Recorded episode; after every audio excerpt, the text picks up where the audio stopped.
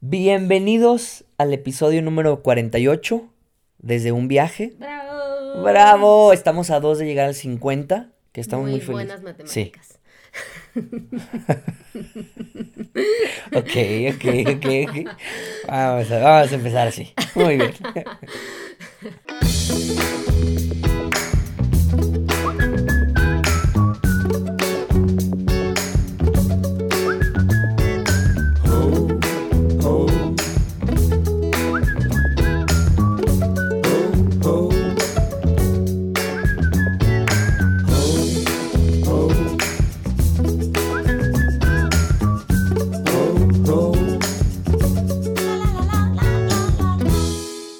Para los que no nos conocen y apenas están escuchando, me encanta decir esa parte ahora. Somos Nomadarte, somos Cintia. y Gustavo de Nomadarte, eh, viajeros, empedernidos, siete años viajando en bochos y en vans por toda América, principalmente. Así es que síganos en todas las redes, en Instagram, Facebook, Ya no lo vas a soltar. no me eso, importa, ¿verdad? TikTok, Ya. mail, como Nomadarte. Ay, Dios. Y esta semana eh, estuvo muy tranquila, pero tuvimos nuestro primer live con Viernes de Mezcal para que este próximo viernes también se junten. Eh, vamos a estar leyendo ahí entradas de mi diario exclusivas. OnlyFans. OnlyFans. Eh, para ya no estarlas leyendo aquí, sino ahí para que se conecten. se- En Instagram. Sí. Eh, eh, obviamente elegidas por mí, ya todo el mundo vio por ahí las fotos de mis amigos de Fobia. Eh, subimos contenido exclusivo en los lives que no guardamos. Y obviamente, pues lo chido es que nos, nos empedamos con ustedes ahí un ratito. Eh, justamente el fin pasado, el viernes pasado, eh, lo vieron unos primos tuyos, Armando y, y Ale, y cayeron a la casa, entonces terminamos el live y nos quedamos tomando con ellos y Se descontrola. se descontroló la situación. Lo que empezó con un mezcalito. Entonces, bueno, estuvimos viendo los nombres y ahí entre toda nuestra nuestro público Ajá. nos dieron el nombre de Mezcalarte para los viernes. Muy creativo, pero se va a quedar, se va a quedar Mezcalarte. Ustedes lo escogieron. Y vamos a estar ahí con, con contenido exclusivo, sin cobrar, OnlyFans. No, yo sí voy a cobrar los saludos después. diarios, este. Pues vamos a ver qué hacemos. Empedarnos, empedarnos con ustedes, sí, con mezcal. Y estamos ahí como que interactuando y se pone chido, divertido. Así que vayan el viernes. Mañana. Ah, mañana, mañana, es viernes. mañana es Mañana viernes. es viernes de mezcalearte. De mezcalarte. Mezcalarte, ok. sí, mezcalarte. Ok. Eh, hoy les traemos un viajero histórico, una viajera histórica, muy, muy histórica. Ya hace mucho que no hacíamos como esta parte de los viajeros históricos y no lo pidieron mucho, entonces vamos a darle. Y también que es que la verdad lleva, lleva bastante tiempo poder investigar, leer. Me aventé varios libros, o sea, no ya completos, se creen ¿verdad? de leyendas legendarias. No, no me creo como, no, como él, muy chingón. Pero no, pero sí tienes que leer un chingo, investigar, este, no todo es Wikipedia, obviamente pues lees ahí medio Wikipedia, pero sacas otras informaciones, lees sus libros, etcétera, etcétera. Pero bueno, Eh, me tardo porque es mucha la información. Aquí, ¿cuántos son? 123 páginas. ahí va. Pionera en periodismo encubierto. ¿Pero de quién vamos a hablar? Ah, espera, mi amor, Ah. mi amor, yo así hice mi intro. Ah, Pionera en periodismo encubierto, escritora, inventora, empresaria, viajera y amenazada por el gobierno de Porfirio Díaz. Esta mujer se le conoce como Nellie Blay. Vamos a ver quién es Nellie Blay. Elizabeth Jane Cochran nació en Pensilvania el 5 de mayo de 1864. Su madre, Mary Jane Kennedy, y su padre, Michael Cochran. Eh, su papá era el segundo matrimonio, o sea, era el segundo matrimonio del papá. Con el primer matrimonio tuvo 10 hijos y con Mary Jane tuvo 5 hijos. O sea, esta morra tenía 14, bueno, 4 hermanos y 10 hermanastros. Cuando Elizabeth tenía solo 6 años, su madre, Mary Jane, luchó por mantener a flote a la familia. Se casó y se divorció de un hombre abusivo y se mudó con su familia a Pittsburgh donde Elizabeth ayudó a administrar la pensión familiar. Tenían como, pues imagínate, 14 hijos. Ah, bueno, eran como, como que tenían mucha lana, vivían en una familia acomodada, pero cuando su papá se muere, no dejó testamento. Entonces ya tenía hijos también súper mayores, entonces empezaban a pelear por la herencia, y entonces ellos quedaron así como en la ruina, o bueno, con muy poquito dinero. Y entonces rentaron una casa donde también tenían unos cuartos que hacían hotel, las habitaciones pues. Y su mamá se volvió a casar, tuvo ahí pedos como, como que sufrió mucha violencia con su segundo matrimonio. Entonces esto también repercutió en las decisiones que tomó, que tomó esta Elizabeth hasta ahora. En 1879 se, se matriculó en la ahora Universidad de Indiana de Pensilvania durante un periodo, pero se vio obligada a abandonar la escuela por falta de fondos. Igual, porque siempre tenía que estar trabajando porque no tienen mucha lana. En 1884, cuando Elizabeth tenía 21 años, llegó a sus manos el periódico Pittsburgh Dispatch, con una columna titulada What Girls Are Good For. ¿Para qué sirven las niñas? Del columnista Erasmus Wilson, que escribía bajo el seudónimo de Quiet Observer o El Observador Silencioso. El artículo era para informar que prácticamente las mujeres sirven para dar a luz, mantener la casa, barrer, trapear y todo esto. Haz de cuenta que este, este artículo salió porque un papá le escribió a, a este güey que tenía como cuatro hijas. Le manda una carta y le dice, oye, es que no sé hacer con mis hijas, no sé qué hacer con mis hijas. Y entonces este güey como que se aventó un artículo respondiendo la carta, súper machista, como, ¿cómo no vas a saber qué hacer con, con tu hija? Si las puedes poner a barrer, a trapear, y si no saben hacer eso, entonces ¿qué? Entonces no saben hacer nada, así como que le tiró. Y esto pues obviamente despertó pues, como coraje. irritó a esta morra o impulsó a que Elizabeth le escribiera una carta al periódico con el seudónimo de Lonely Orphan Girl o niña, disculpen mi inglés, eh, tan chingón, o niñas, niña huérfana solitaria. Esta, esta carta le llegó a, al mismo QO y al editor del periódico y le llamó mucho la atención cómo escribía y así como que dijo, mm, es directa, le faltan comas, no sé qué, pero me gusta cómo escribe. Entonces en, el siguiente, en la siguiente edición del periódico puso un anuncio en el que buscaban a la huérfana solitaria. Y así la joven se presentó al día siguiente en la oficina del editor. El editor le asignó una pieza periodística pagada sobre las mujeres, así como, ok, este güey ya escribió qué es lo que hacen las mujeres. Ahora escribe tú desde una mujer que realmente pueden hacer las mujeres, ¿no?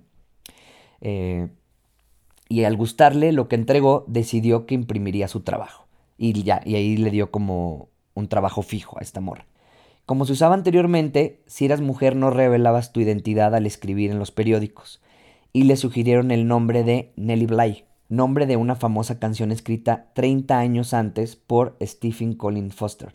Esta canción la escuché también y no entendí si tiene simbolismos, pero es así como que habla como de una, de una sirvienta negra, de un sirviente negro, y empieza así como que barre, trapea, vamos a cantar, no sé qué. Está raro, o sea, qué horrible. O sea, está raro porque, pues supuestamente esta morra como que representaba, tipo estoy interpretando mal la, la, la, la canción, pero bueno, habla de eso. Como que ella está luchando por las mujeres y el, el apodo es como de una sirvienta. Bueno, tipo también, como la voz de, de los de abajo, ¿no? También está chido eso.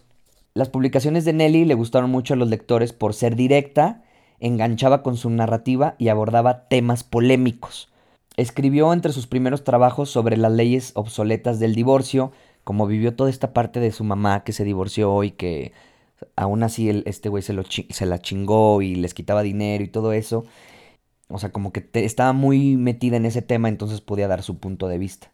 Hablaba también sobre el salario y el crecimiento de las mujeres en el campo laboral, que sigue igual, y esto es imagínate, esto es en 1800. Pero por ser mujer, sus reportajes eran relegados a la sección de sociales. O sea, nunca pasaban a las primeras planas, a las primeras páginas, siempre se iban a las sociales.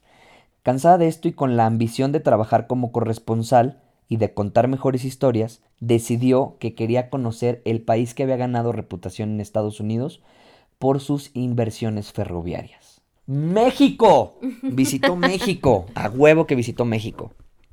Rápidamente consiguió un boleto, boletos de cortesía del tren y se llevó a su mamá al viaje de México. Durante seis meses, Nelly estuvo en México y retrató las tradiciones, la desigualdad, la, la desigualdad del país, la corrupción, la explotación de los obreros y la búsqueda de la democracia para terminar el porfiriato. Inclusive llamó a Porfirio Díaz un zar tiránico. o sea, le tiró a Porfirio Díaz. Y los meses que vivió en México quedaron registrados en el Pittsburgh Dispatch y también en su primer libro que se, llamaba, que se llama Six Months in, in Mexico o Seis meses en México. Que me, no lo leí todo, pero sí leí algunas cosas que les traigo. Y dice así. Me encanta porque primero eh, llegó a México, ¿no? Esta es la primera impresión de cuando llega, no a México, sino a la Ciudad de México. Y cito, capítulo 4, la Ciudad de México. La Ciudad de México hace muchas promesas brillantes para el futuro. Como lugar de invierno, como lugar de veraneo, ciudad para que los hombres acumulen fortunas. Un paraíso para estudiantes, para artistas. Un campo rico para el cazador de lo curioso, lo bello y lo raro. Su brillante futuro no puede estar muy lejano. Uno ve continuamente pobreza y riqueza, lado a lado en México, y tampoco se burlan el uno del otro. El indio a medio vestir tiene tanto espacio en la Quinta Avenida de México como la esposa del millonario. Me gusta, de hecho, o sea, escribe súper chingón. Sí te empieza a enganchar, enganchar, enganchar y sí te avientas un chingo de páginas. Le recomiendo el libro, o sea, está chido.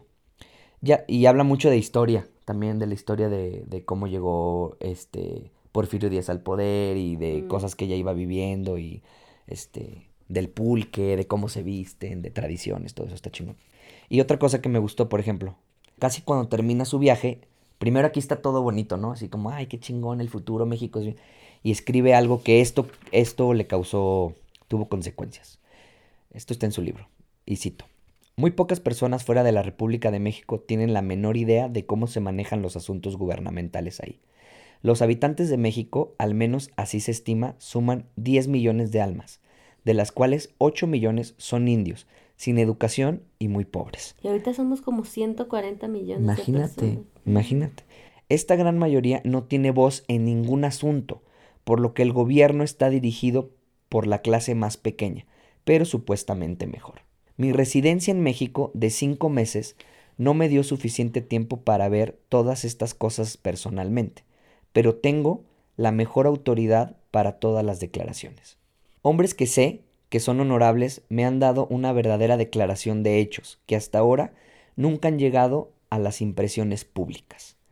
Que tales cosas hayan pasado por alto la prensa pública asombrará bastante a los estadounidenses que están acostumbrados a una prensa libre. Pero los periódicos mexicanos nunca publican una palabra contra el gobierno o los funcionarios. Y la gente que está a su merced no se atreve a, decidi- a decir una palabra en su contra, ya que los que están en posición son más capaces que el zar tiráni- más tiránico de hacerles la vida miserable. Aquí es cuando ah, le, dijo, le dice zar tiránico. Cuando esto termine, lo peor aún no se ha contado a la mitad, para que el lector pueda formarse una idea sobre el gobierno de México. Y voy a leer la última porque me pareció muy cagado que seguimos siendo igual. O sea, el- Que no ha avanzado que no ha nada. avanzado nada. Dice eh, otra, otra cita aquí de su libro. Los, carrua- los carruajes se alinean en la entrada de la estación y los taxistas eran aparentemente por sus acciones como los de Estados Unidos.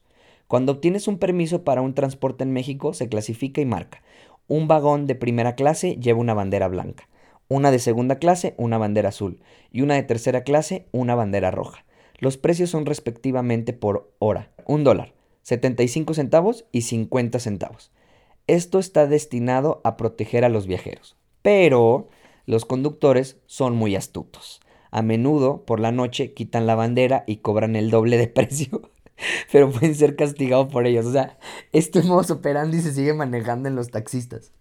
O sea, ahí se ve que desde los 1800, o sea, O sea, a mí me impacta como cosas que dices tú, ¿qué pedo, güey? Hace un chingo y, y siguen pasando esas cosas. O sea, lo que yo he estado, lo que yo escuché una vez, que puede que sea muy cierto, es que en realidad pues todo Latinoamérica fue conquistado, obviamente pues por España, la gran parte de Latinoamérica fue conquistada por España, pero ¿quién venía de España? Sí. O sea, los de la cárcel, eh, Piratas. los piratas, así como que la gente que podían poner en riesgo y que nadie se iba a preocupar por ellos. Y era mucha gente que, que había cometido fechorías, ¿no? Que Ajá. traía como esta educación Malicia, malicia. de malicia, exacto. Entonces todos ellos fueron los que vinieron a conquistar Latinoamérica. Obviamente también, pues, no sé, capitanes, de estas cosas, ¿no? Y, y son iguales también.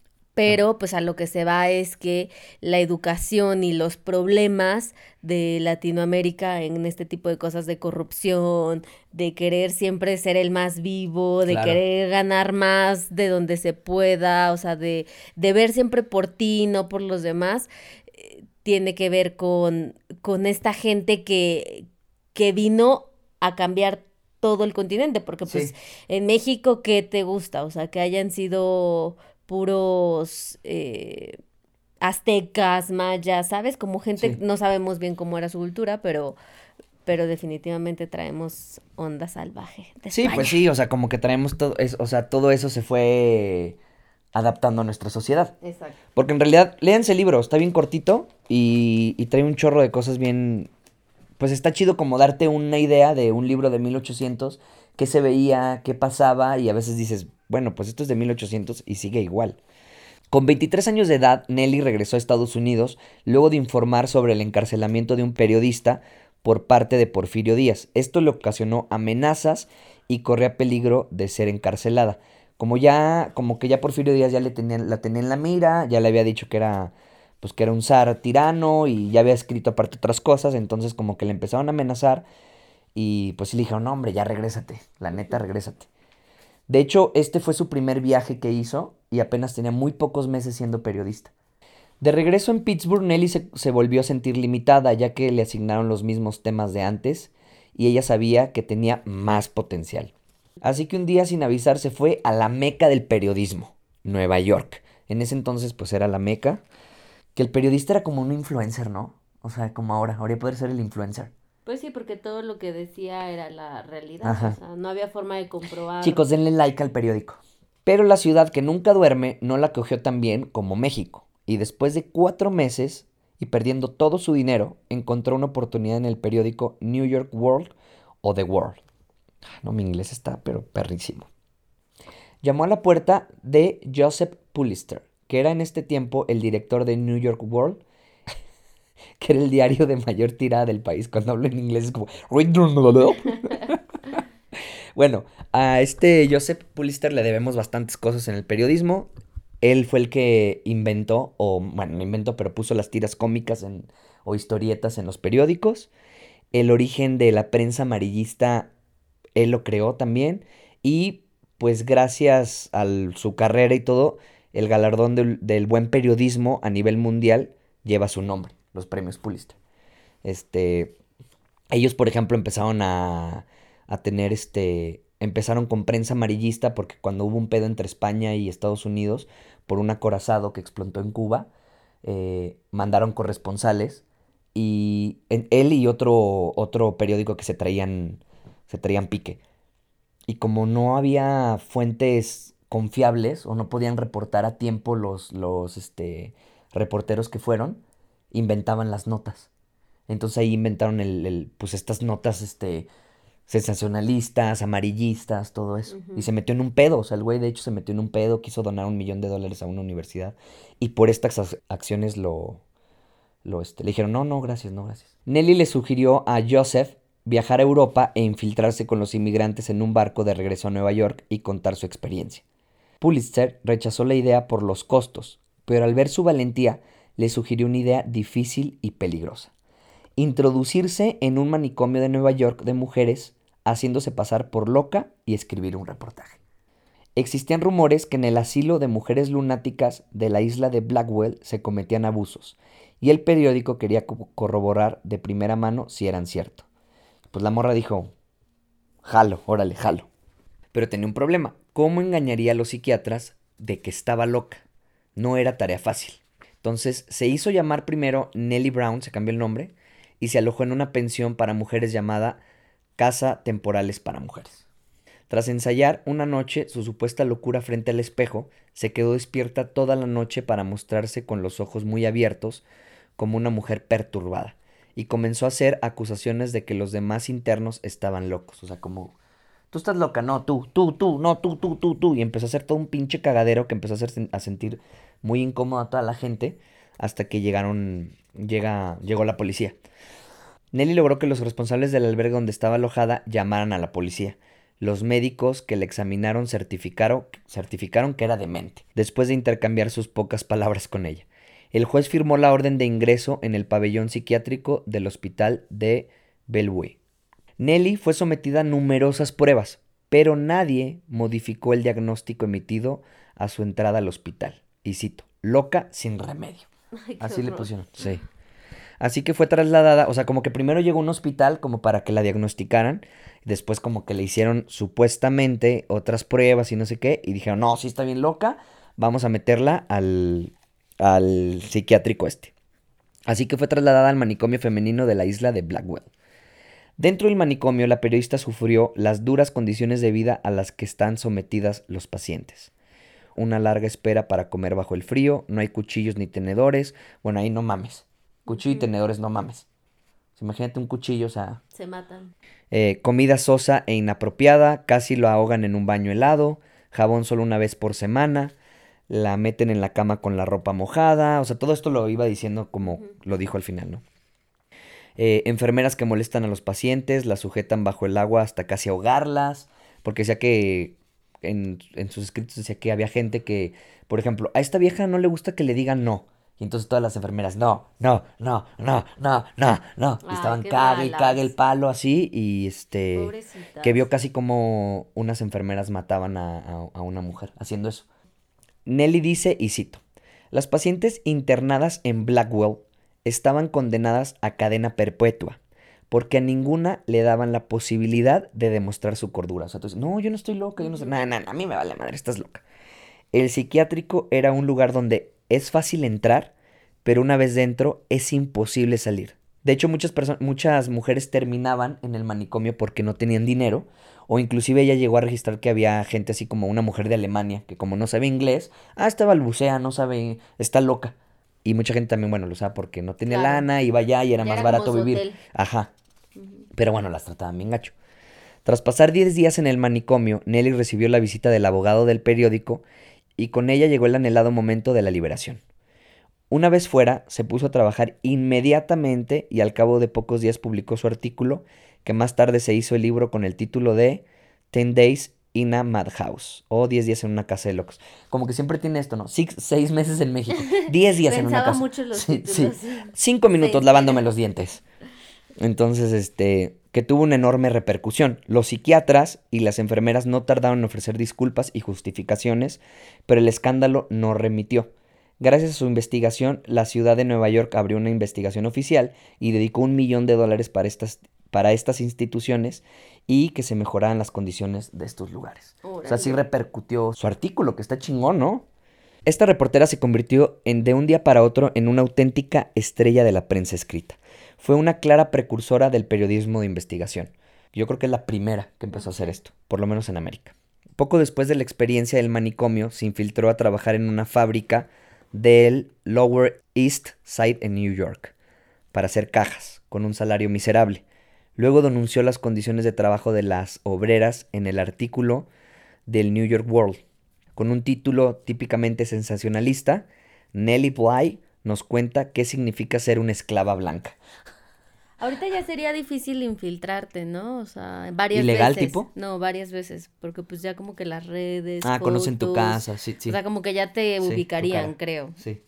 A menos que te disfraces, o sea, si no como que... Ah, en aquel tiempo como que Sí. nadie se enteraba. Sí, no, no, no. Continuó publicando trabajos como infiltrada. Escribió sobre el tráfico de menores en su artículo Nellie Bly compra un bebé.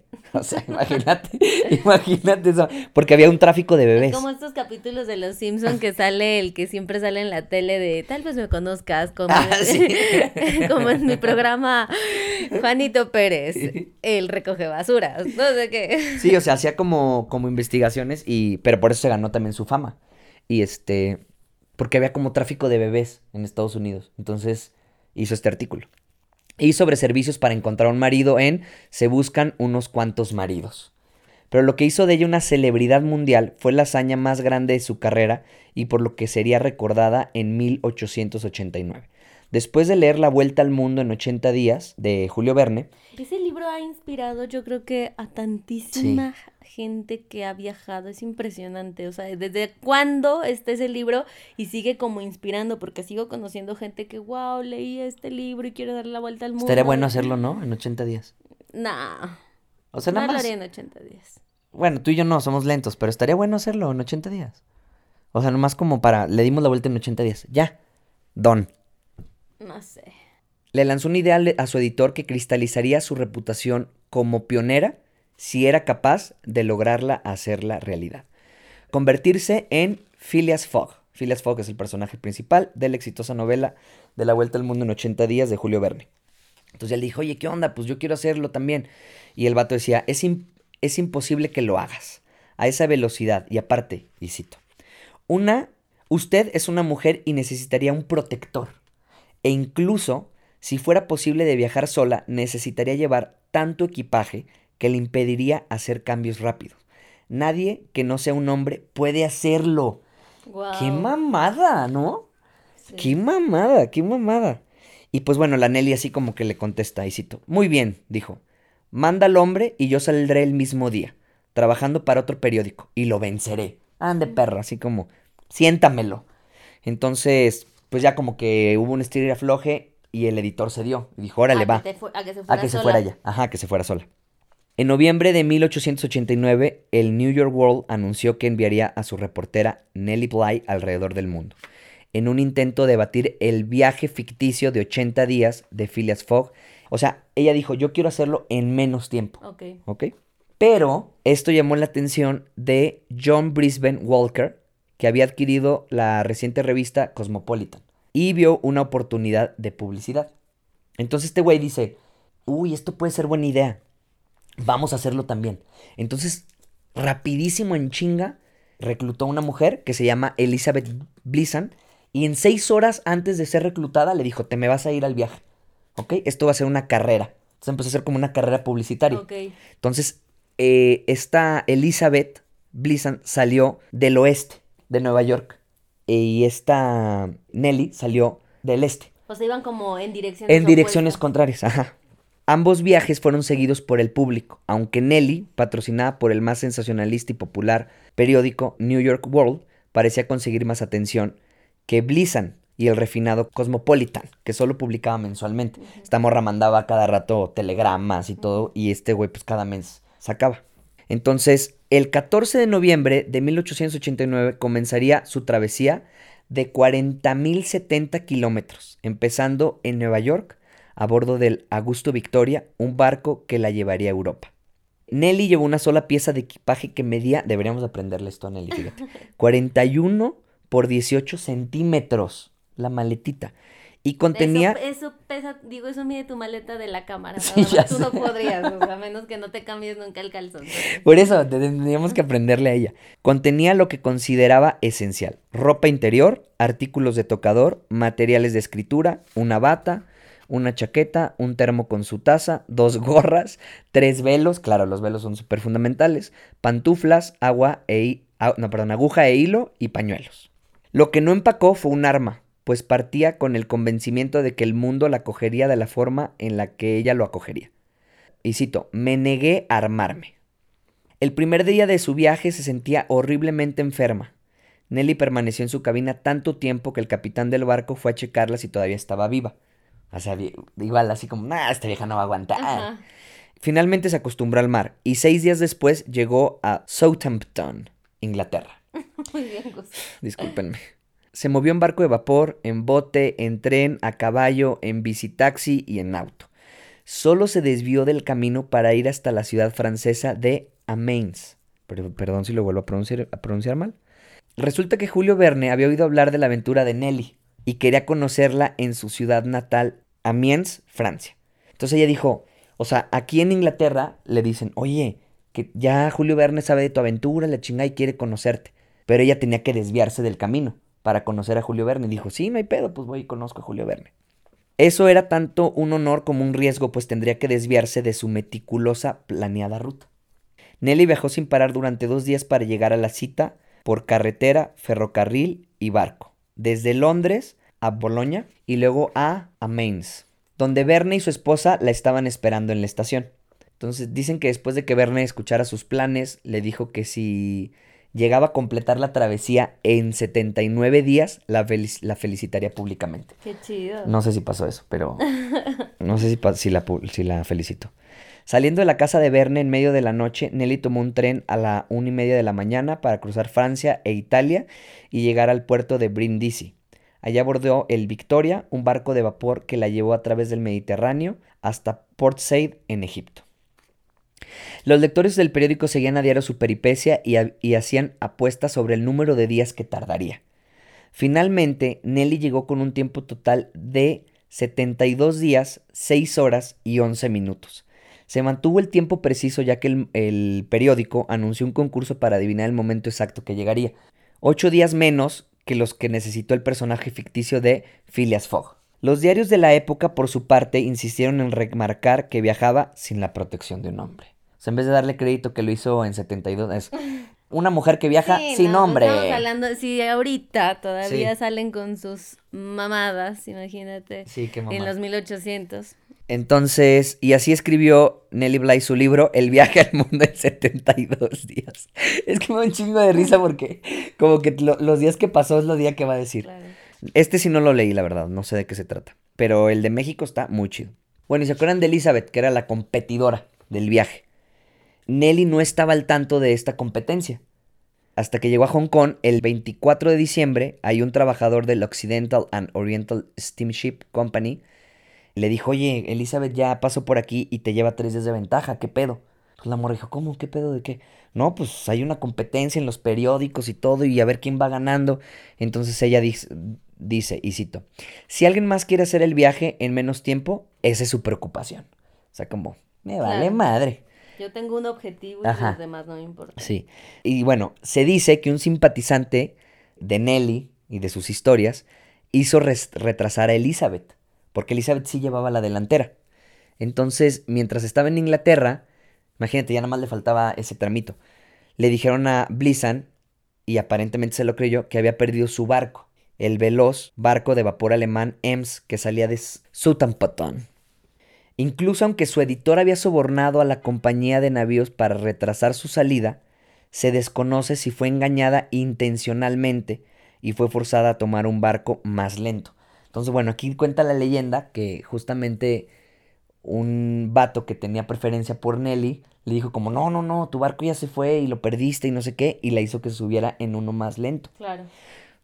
Por eso ganó Nelly, en realidad. Si no, hubiera ganado Elizabeth. En 1895, Nellie Bly dejó el periodismo al casarse con un millonario empresario metalúrgico que tenía 42 años más que ella. ¿Qué? Sí. Ayudó a su marido en la gestión de su empresa y asumió su dirección al quedar viuda. En este sentido, Nelly también fue una pionera femenina de los negocios y se presentaba a sí misma como la única, y cito, la única mujer en el mundo que dirige personalmente industrias de semejante magnitud. O sea, soy bien verga. Ella diseñó, fabricó y comercializó el primer barril de acero exitoso producido en los Estados Unidos. De hecho, ya tiene varios este, patentes de inventos, un bote de basura y otras cosas. Pero su experiencia como empresaria no fue tan exitosa como la de periodista y la compañía acabó quebrando. en su defensa, mucha gente como que la intentó, o sea, la, la demandó, la demandó y no sé qué, entonces como que le quitaron mucho dinero. Entonces regresó al periodismo para cubrir como corresponsal de guerra el Frente Oriental durante la Primera Guerra Mundial, donde acabó siendo confundida con una espía inglesa y fue arrestada. Tuvo una vida bien, bien interesante, ¿no? Muy, muy interesante. Siguió escribiendo para la prensa hasta que murió de pulmonía en 1922, con 57 años de edad. Olvidada durante largo tiempo, en los últimos años el movimiento feminista ha rescatado la vida y la obra de esta pionera del periodismo y de la emancipación de la mujer. Wow. ¿Qué tal esta historia de Nelly Bly? Me gustó muchísimo, no la conocía, pero pero creo que sí hay mucho que aprenderle y está muy buena. Sí, igual no me metí tanto en lo en el libro de los 72 días de viaje porque en realidad habla mucho más como de ella. Como era una carrera, va y conocía y iba y creo que lo más destacable es que fue a ver a Julio Verne. Luego, Pero no sabemos si la felicitó. Eso sí, no sé, no, estuve, fíjate que sí estuve investigando, pero nunca vi si la felicitó o no. Entre los highlights eso, luego como que visitó a unos leprosos en China, luego como que estuvo en un hospital, o sea, no sé, como que hizo varias acciones en el viaje, pero prácticamente estuvo viajando todo el tiempo para poder cumplir el récord. No, bueno, pero hacer un viaje de ese tipo en esos años, imagínate. Sí. Pero debe estar muy interesante el libro. Claro. Porque si el de seis meses en México neta sí me, sí me clavó, sí me enganchó, porque escribe muy bonito. Eh, me imagino que el de 72 días o 15 minutos bañándome. No, no, el de 72 días, este, debe estar muy interesante, la neta. Pues chéquense la historia, investiguen un poquito. Yo estuve viendo por ahí fotos también de sí, ella. Muchas fotos. Hay muchas fotos y a viajar. esta morra ha hecho Gracias a, Nelly Bly existió como un juego, era como un turista, donde ibas, este, como con un dado, ibas visitando los lugares que ella pasó y así. Ha hecho apariciones ficticias, o sea, como el personaje en varias series, creo que hay una película de ella también, hay un documental. Drunk History de Comedy Central también tiene dos, dos este, apariciones. Entonces como que hay mucha información de ella que pueden investigar, que pueden enterarse. Y pues no sé, a mí me pareció súper interesante toda la vida, que fue una viajera que cumplió un récord, porque en ese o sea, ella fue la primera que rompió el récord. Ahorita ya el récord no sé en cuántos días va.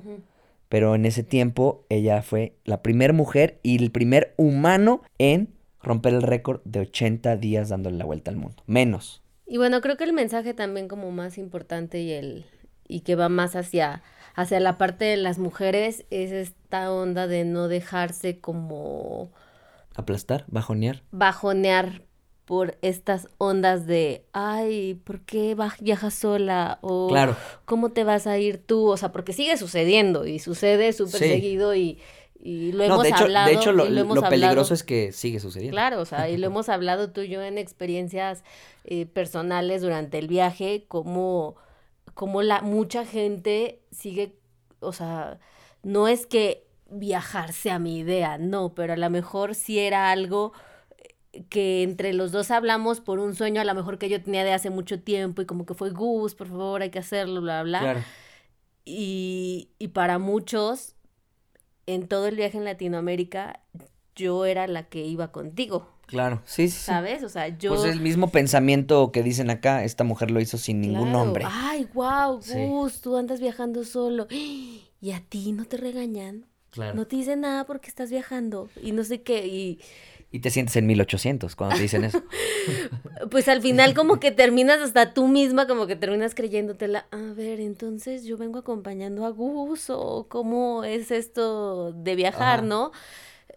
o sea, y no es, te digo, no es como quién inventó, a quién se le ocurrió la idea, no, pero simplemente a lo mejor, pues los dos tienen como la misma Sí, pues no, menos, no menospreciar o aplastar a la mujer porque viaja. Pero los dos tienen el mismo logro, al final sí, exacto. es esa parte, o sea, los dos viajan, o sea, hombres, mujeres, tú y yo en pareja hablando de nuestra situación, los dos estamos haciendo el mismo recorrido, los dos estamos sufriendo a lo mejor en el mismo momento que el auto se descompone, los dos llevamos tres días sin podernos bañar, los dos no hemos desayunado, ¿sabes? O sea, como que estamos viviendo exactamente el mismo viaje y, y merecemos el mismo mérito y reconocimiento de... Y yo tengo un... O sea, tengo perfectamente eh, la fotografía de la noticia esta cuando nos entrevistaron en Loja, Ecuador. Todavía me acuerdo que estaba que llegó un señor y nos hizo la entrevista y por ahí tenemos la foto donde dice Gustavo Alonso y su novia. Entonces, no me acuerdo de eso. Sí, ahí la tengo, porque los estaba guardando mis, mis recuerdos del diario. Gustavo Alonso de México y su acompañante. Y su acompañante. Entonces, pues eso no está chido. Y un, perro. y, eh, ay, Vilquita.